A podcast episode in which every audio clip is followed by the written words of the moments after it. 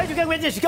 我们看到习近平现在人正在美国的旧金山，他去参加 APEC 的高峰会。参加高峰会当然跟拜登见面。导播，我看这张照片，你如果看到习近平的表情，你会觉得，哎，他满脸笑容。照理讲，他这次应该成果非常丰硕。但怪的是，习近平到了美国去之后，拜登有对他放松吗？没有。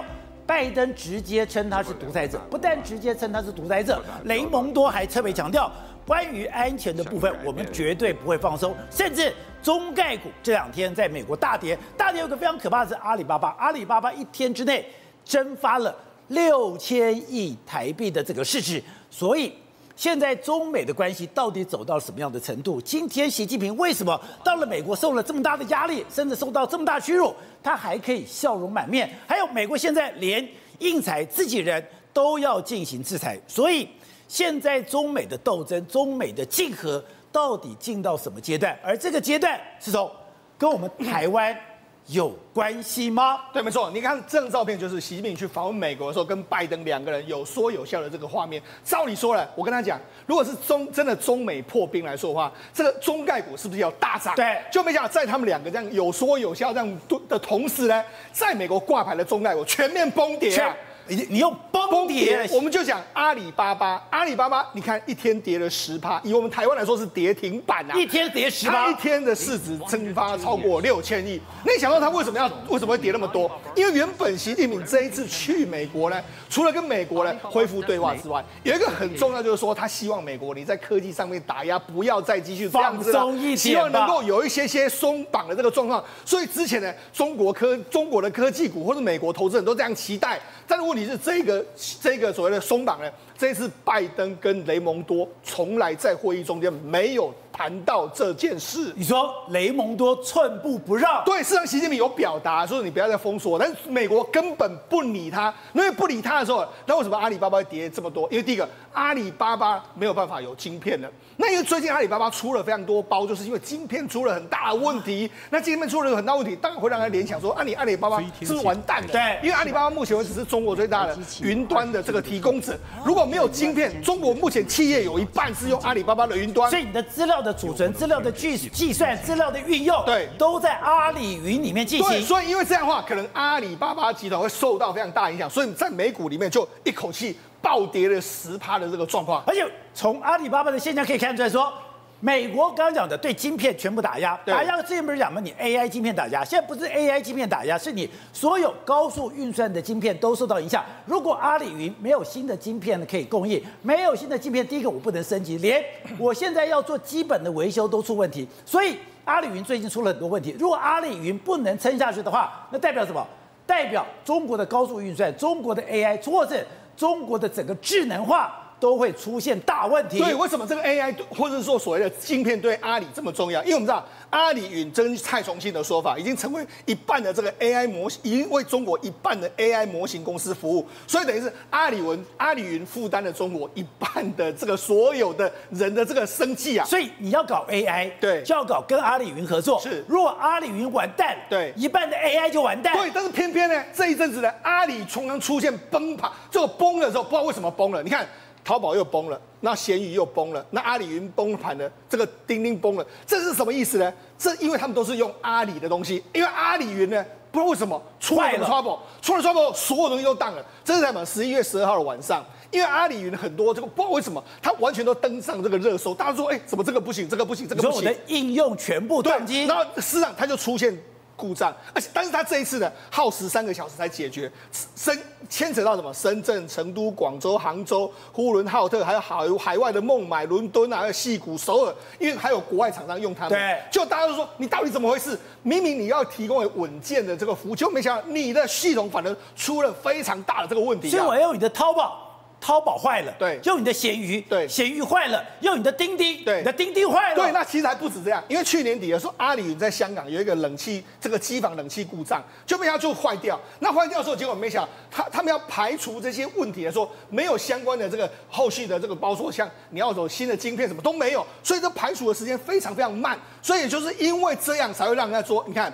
为什么会崩盘？因为阿里巴巴因为美国晶片出口管制放弃，而因而推，呃，因为美国的晶晶片的出口管制，因此他放弃推进云业务的分拆。他原本想要把云业务分拆出来，就因为这样拆不出去了，没有办法拆，所以导致说它整个股价出现一个大大崩盘的一个状况。而且现在整个 AI 的组合等于 AI 阿里云在整个刚刚讲到的。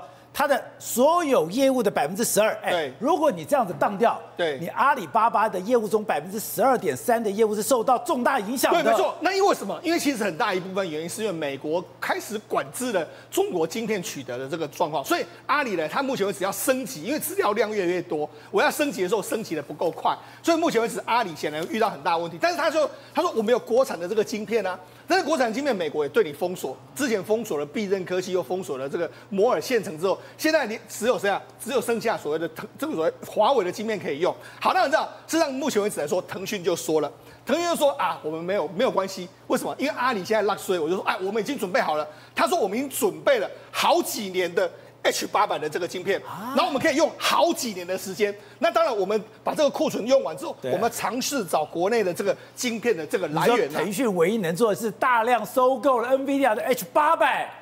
中国的公司都是只能这样，他们自己国内根本做不出来。可是我跟他讲，为什么？我觉得这一次呢，美国是真的玩真的。我跟他讲一家公司叫微软公司，微软，微软的纳德拉，他这次他也没有去参加这个习近平的晚宴哦，而且他说什么？他说美国正在就贸易竞争和国家安全的意义做出一条一系列特定的这个政策。我们受于美国的政策的决定，将遵守美国的规定，也就是说，他必要的时候会避开中国市场。他讲的哦，自己他自己讲的哦，所以你看，事实上连呃连 Microsoft 他都认为说，好，我我就不要中国市场了，没有关系，就这样的状况。难怪习近平这次去旧金山，刚刚讲到的，虽然他跟企业界晚宴，对，晚宴去的人虽然不少，对，可是重点是每个去的人都遮遮掩掩，对，没错，每个去的人都怕被点名咒记哦。而且那因为这个晶片取得不不到之外，还有对中国造成一个影响。过去五百大的这个超级电脑里面来说的话，中国要么就是排前五名啊，但这次是中国前十名都没有，也就前几名，你看美国、美国、美国，然后日本，然后这个芬兰，也就现在目前为止来说，中国已经没有似乎没有能力再建构所谓的新的超级电脑的一个状况，所以它的超级电脑真的已经大幅落后了。是的，所以刚刚讲，你现在很多到美国上市的中概股都跟科技有关，对，全垮了。对，我们就讲嘛，事实上我们刚才不是说吗？美国那一天，这个他们这个拜习会非常开心，然后晚宴开完没多久的时间，就迎接而来的是整个隔一天的美股中概股大崩盘。那大崩盘，你要不说哎，真的大崩盘？我跟他讲，这是阿里巴巴，阿里巴巴在这边跌九趴，你看世纪互联。跌了二十六点二，跌二十六，然后哔哩哔哩，然后跌了七点八，这是他们非常大的一个平台，点牛金融啦、啊，叮咚买菜，大家可以看到这最后一栏，这都是大型的中概股，未来汽车、小鹏汽车、爱奇艺、微博，然后理想汽车，全部都是大跌的一个状况，所以这真的是完全崩溃啊！那真的是一个崩溃的局面，那为什么会崩溃呢？实际上，除了这个中概股，目前为止美国不看好，哎，中国不看好之外，美国也不看好。这是美国刚好在公布他们相关的上一季，你这个所谓基金或者大户的进出状态，退休基金，你可以看到这是整理出来的。你看他们卖卖什么？这个阿帕萨罗阿帕罗萨，他卖了什么？阿里巴巴，然后京东，京东百度，百度，然后这个索罗斯把阿里巴巴卖掉了。然后你看这个是 Three Point，阿里巴巴也把它卖掉。然后你看桥水、小鹏汽车。然后包括说，你看 Tom Tom Swim，他把很多都京东，你看一大堆卖，所以就是说，你看美国的这个所谓基金有有志一统的，都在去过去一季里面大幅的出清中国的这个状况，所以就告诉你，美国现在其实有意的在去中国化的一个状况，而且美国现在在查，之前不是讲吗？你任何美国的企业。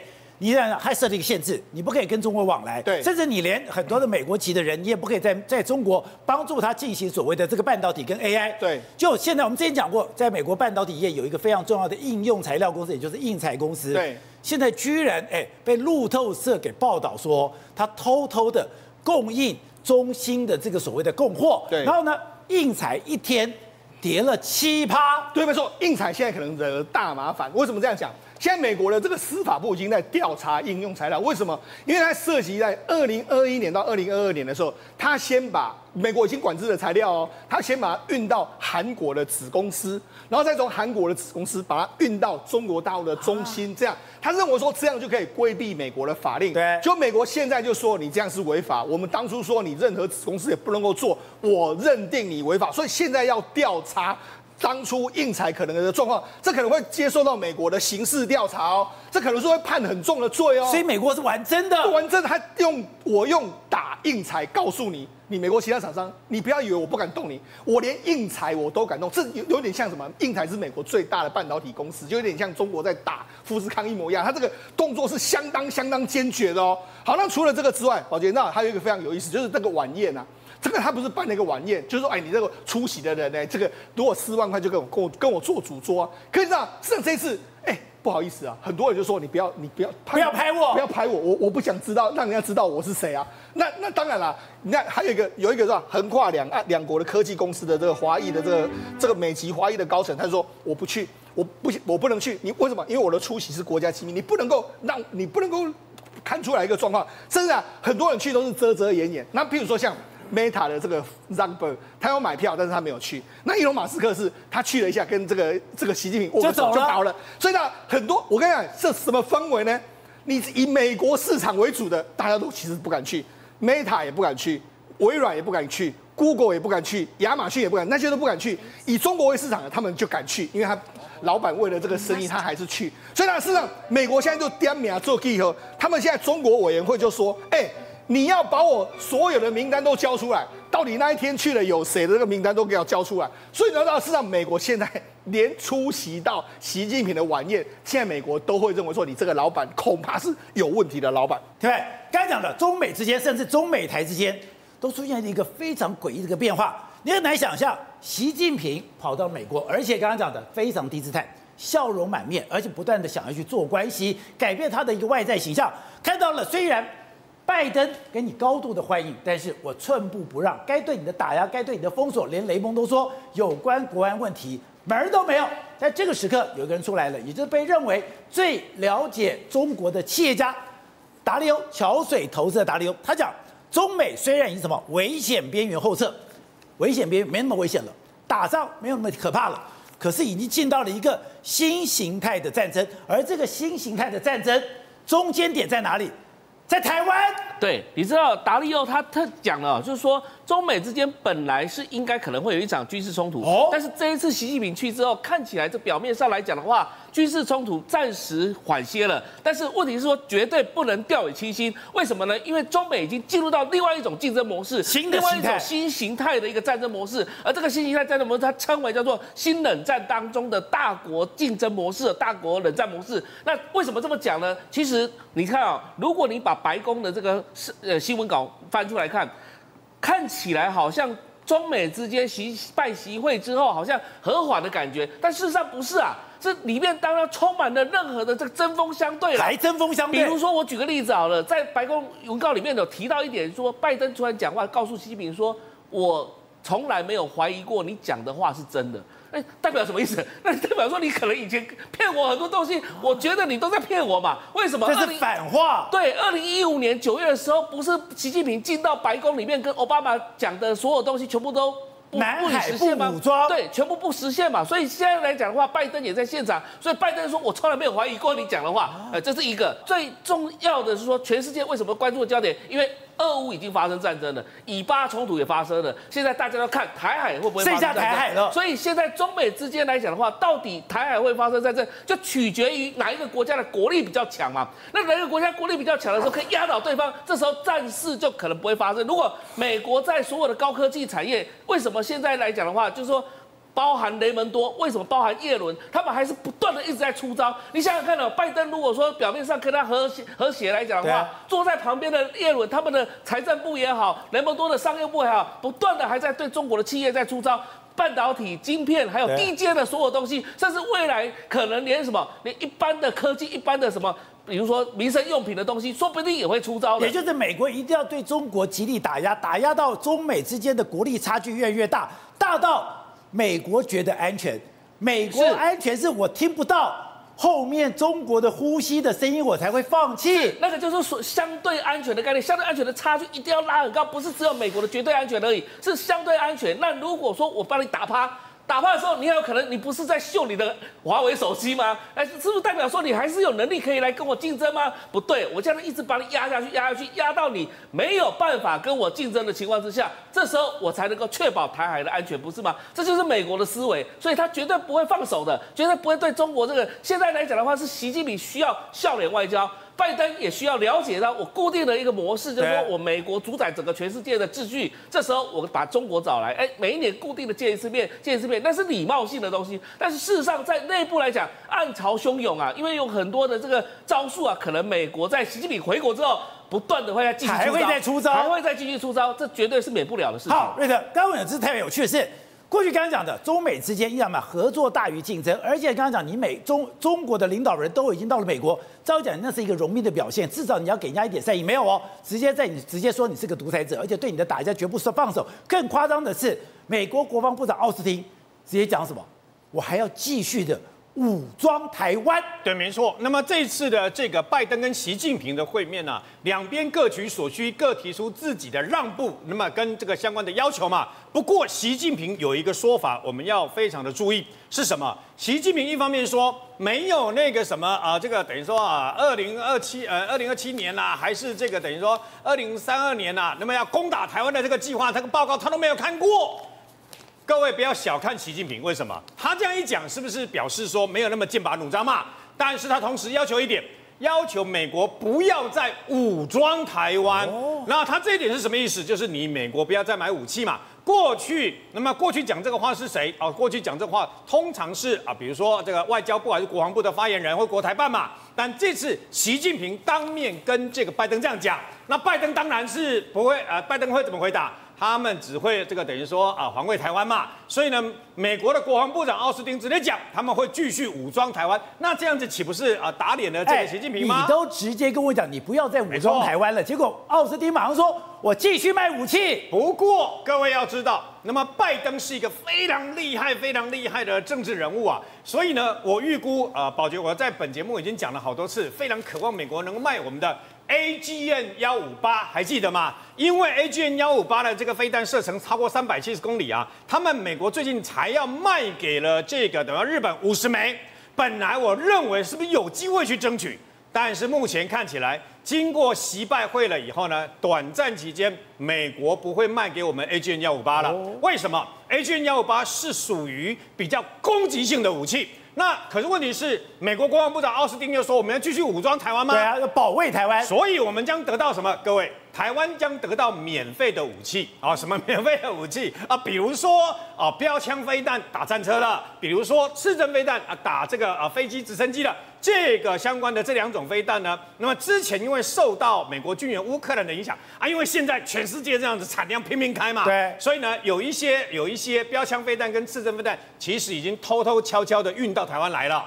已经运到台湾来了，标枪刺针来了，对，已经来了。那么，但是呢，数目还不不会很多。不过我相信啊，在年底啊，甚至于明年初，还会源源不断的运来。不过不一样的是，这并不是在我们的相关的采购清单里面，因为我们单单标枪飞弹呢，呃，买了啊五百枚嘛，那么两百五加两百五嘛，五百枚嘛，这不算在我们的扣打来对，我们付钱的这个不算。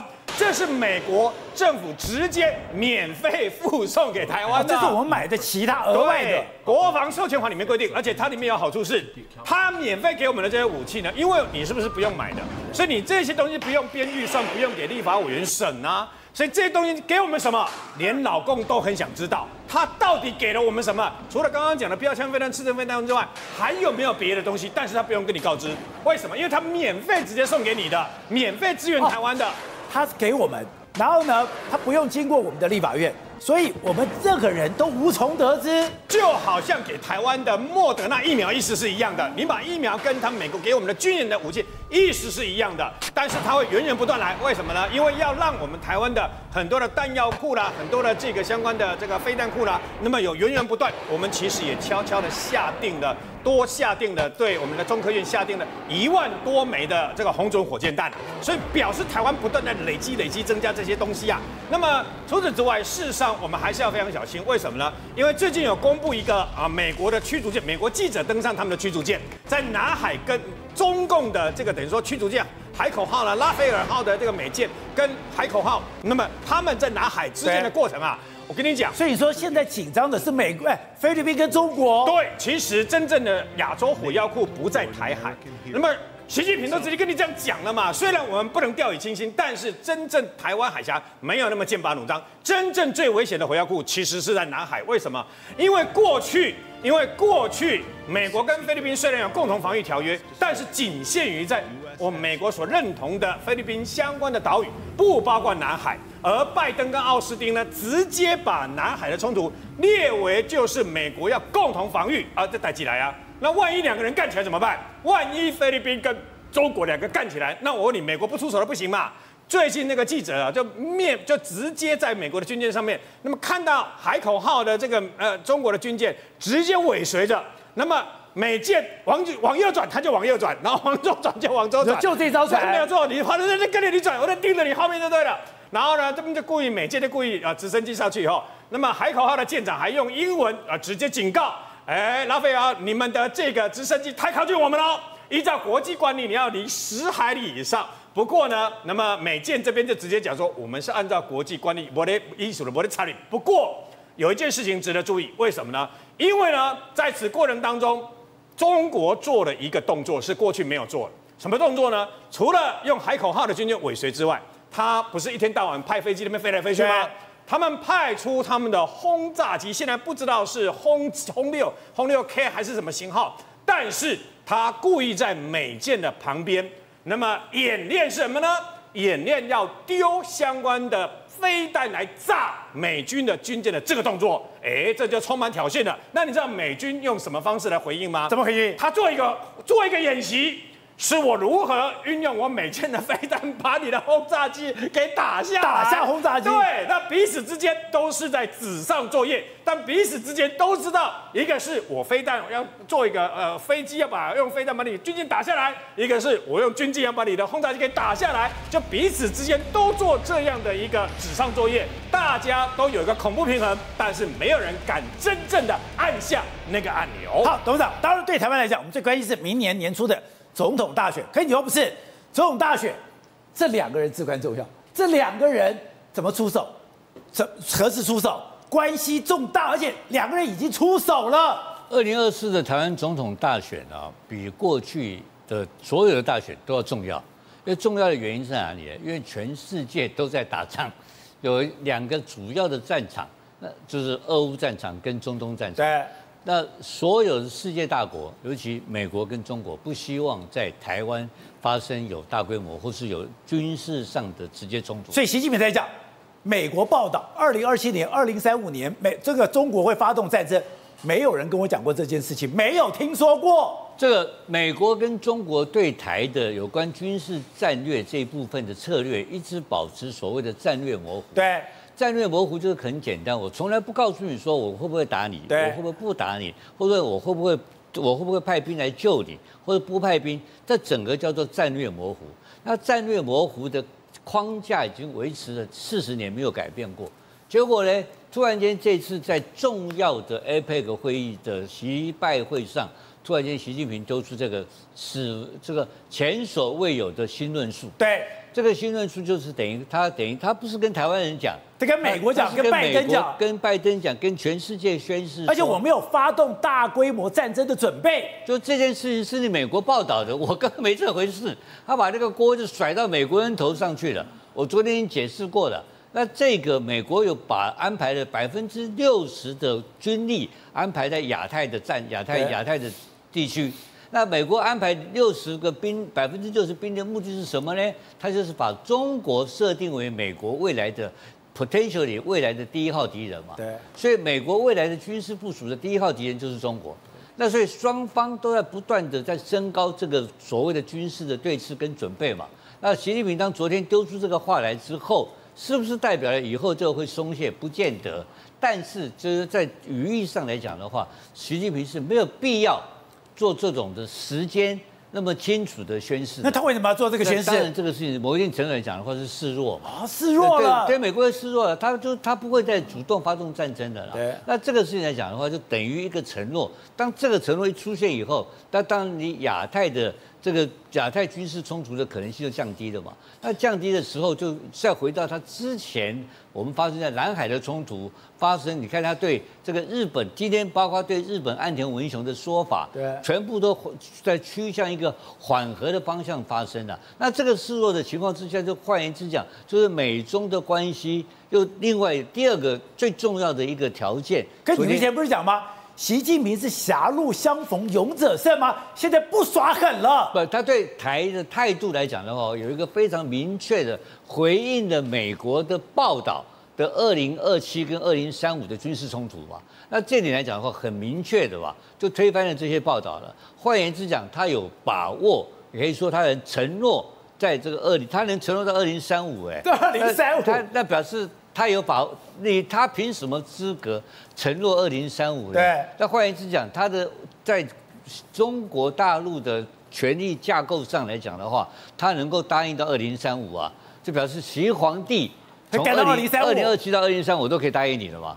这个是一个很大的很大的一个夸口啊，对，对不对？非常大的一个承诺嘛。好，那这个事情对台湾就发生直接影响嘛。那因为全世界的投资者。都把台湾当成第三个有可能发动战争的战场嘛？那昨天这个宣誓之后，在在表面上看起来这个消弭掉了，没有这个可能性了。对，而且没有这个可能性之后，你看昨天的我们的股市大涨，我们的股市大涨，股汇双涨。对，但是相反的，因为他这个你发你发现说，他席蒙多呃雷蒙多雷蒙多并没有。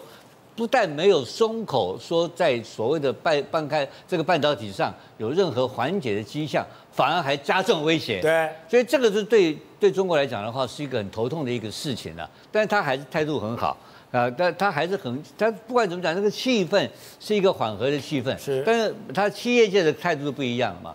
企业界知道嘛，他们的冬天来临了嘛。因为你过去三年多在所谓的这个 COVID-19 的过程当中哈，它还是有偏向于所谓的劳动密集的低低工资的产业嘛。可是可中国已经没有这个优势了，所以它必须要提升它的产业。对，那提升产业靠什么？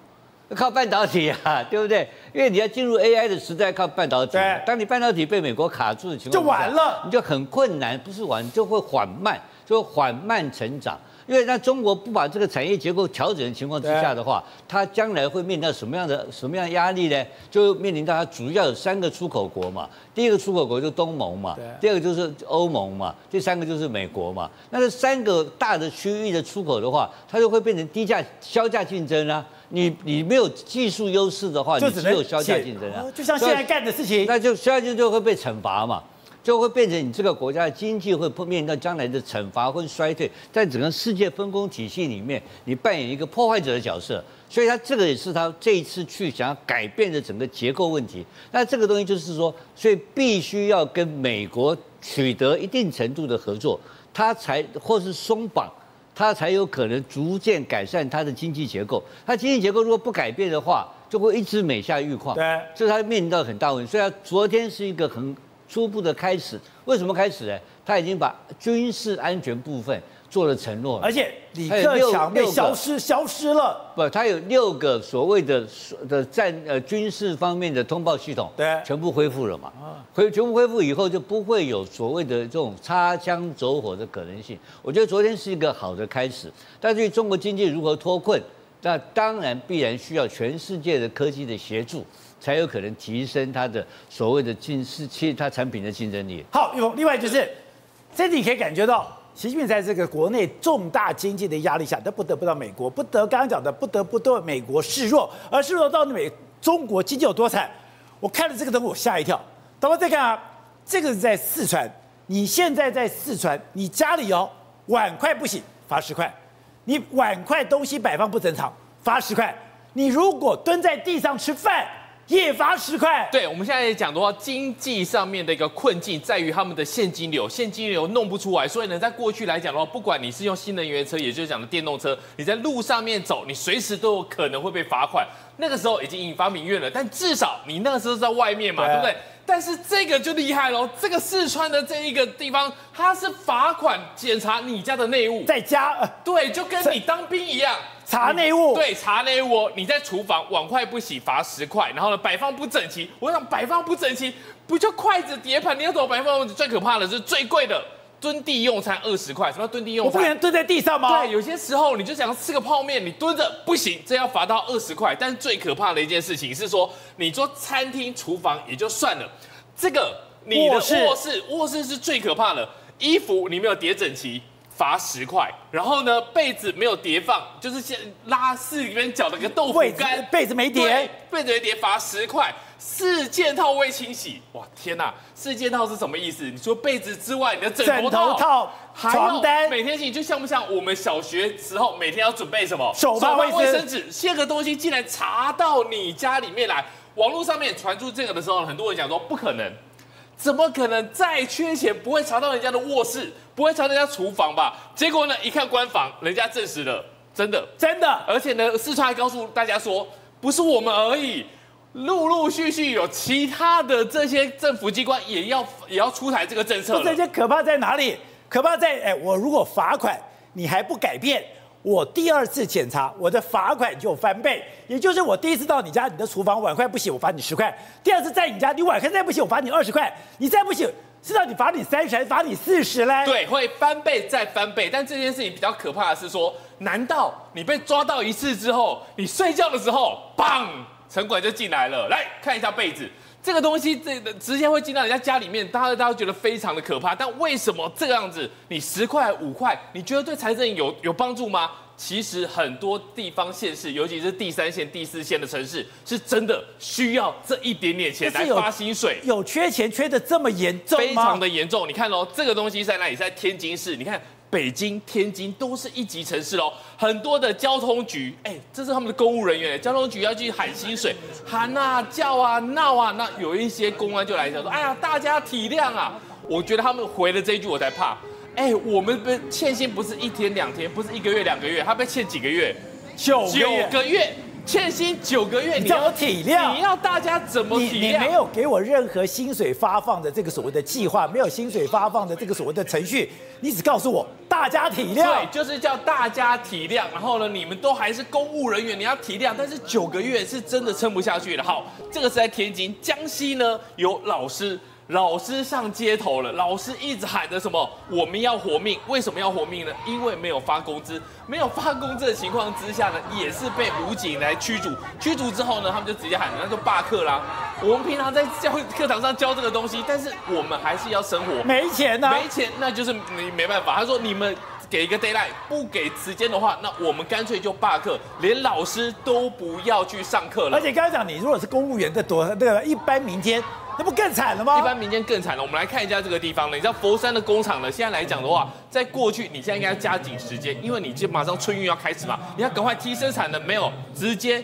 下课了，直接就这样子放假了。然后你看，然后就说那那就吃自己吧。到目前为止，你都你你都没有继续要做。所以佛山的工厂、温州的鞋厂都轮流停休了，也都空了。那最可怕的一件事情是说，到底经济差到什么样的情况？他们说马上就是立刻停止，就不用上班了。通知大家呢，你现在来讲就直接放假，然后什么时候开工？宝杰哥，过去来讲的话，我们讲正年初几开工？初五开嘛，因为你要迎财神嘛。你知道吗？这家公司全体员工望周知，你定初步定于什么时候开工？二零二四年，明年哦，二月二十四号、二月二十七号是什么概念？正月十八，哎，过了元宵了，过了元宵，哎，不是要初大年初五来开工吗？因为大年初五开工是要顺便迎财神、放鞭炮。你现在财神你也不用管了，你就是正月十八，然后而且他非常赶的哦，跟他讲。十一月一号公告，这公告时间十一月一号。对，十一月三号就放假，这个更妙。湖北全程信密，这个什么精密电路，它什么时候发文？十一月三号发文，什么时候放假？四号就放假。对，就是马上放假。然后呢，不只是一间公司，你看这间公司也是告诉你说，整体经济不好，然后结合公司现状，各部门业务，这个是什么？已经停止了。停止了。他不是先跟你，这个还是先跟你商量，这个是已经停止了。然后呢，就告诉你什么时候回来。二月十七号回来，这都不是最可怕的，还有那种直接停半年的，直接停半年就告诉你说什么时候回来，四月再回来。所以呢，现在来讲说已经看不到未来了。而且野村证券最近做了一个报告，我们讲野村证券对中国是非常熟悉的，做了很多重磅的报告。他说，哎，现在中国的烂尾楼有多少？两千万，对，两千万套。他说明年会业力引爆。好，我们来告诉大家，野村证券讲的这个两千万套有多么可怕。之前恒大，之前碧桂园，碧桂园那个时候呢，未完工的数量才多少？多两千万套是。碧桂园的二十倍，然后这个状况会造成什么样的一个情形呢？你没有办法完工，你就无法交屋，无法交屋的话，对人民来讲的话，他买的房子你要不要公款？要公款，你就要搬进去。所以现在来讲的话，你很多的地方啊，烂尾楼，你拿手机的开打开手电筒，你也要进去住。甚至网络上面现在的热搜是什么？教你如何住烂尾楼没水没电我还是得住进去。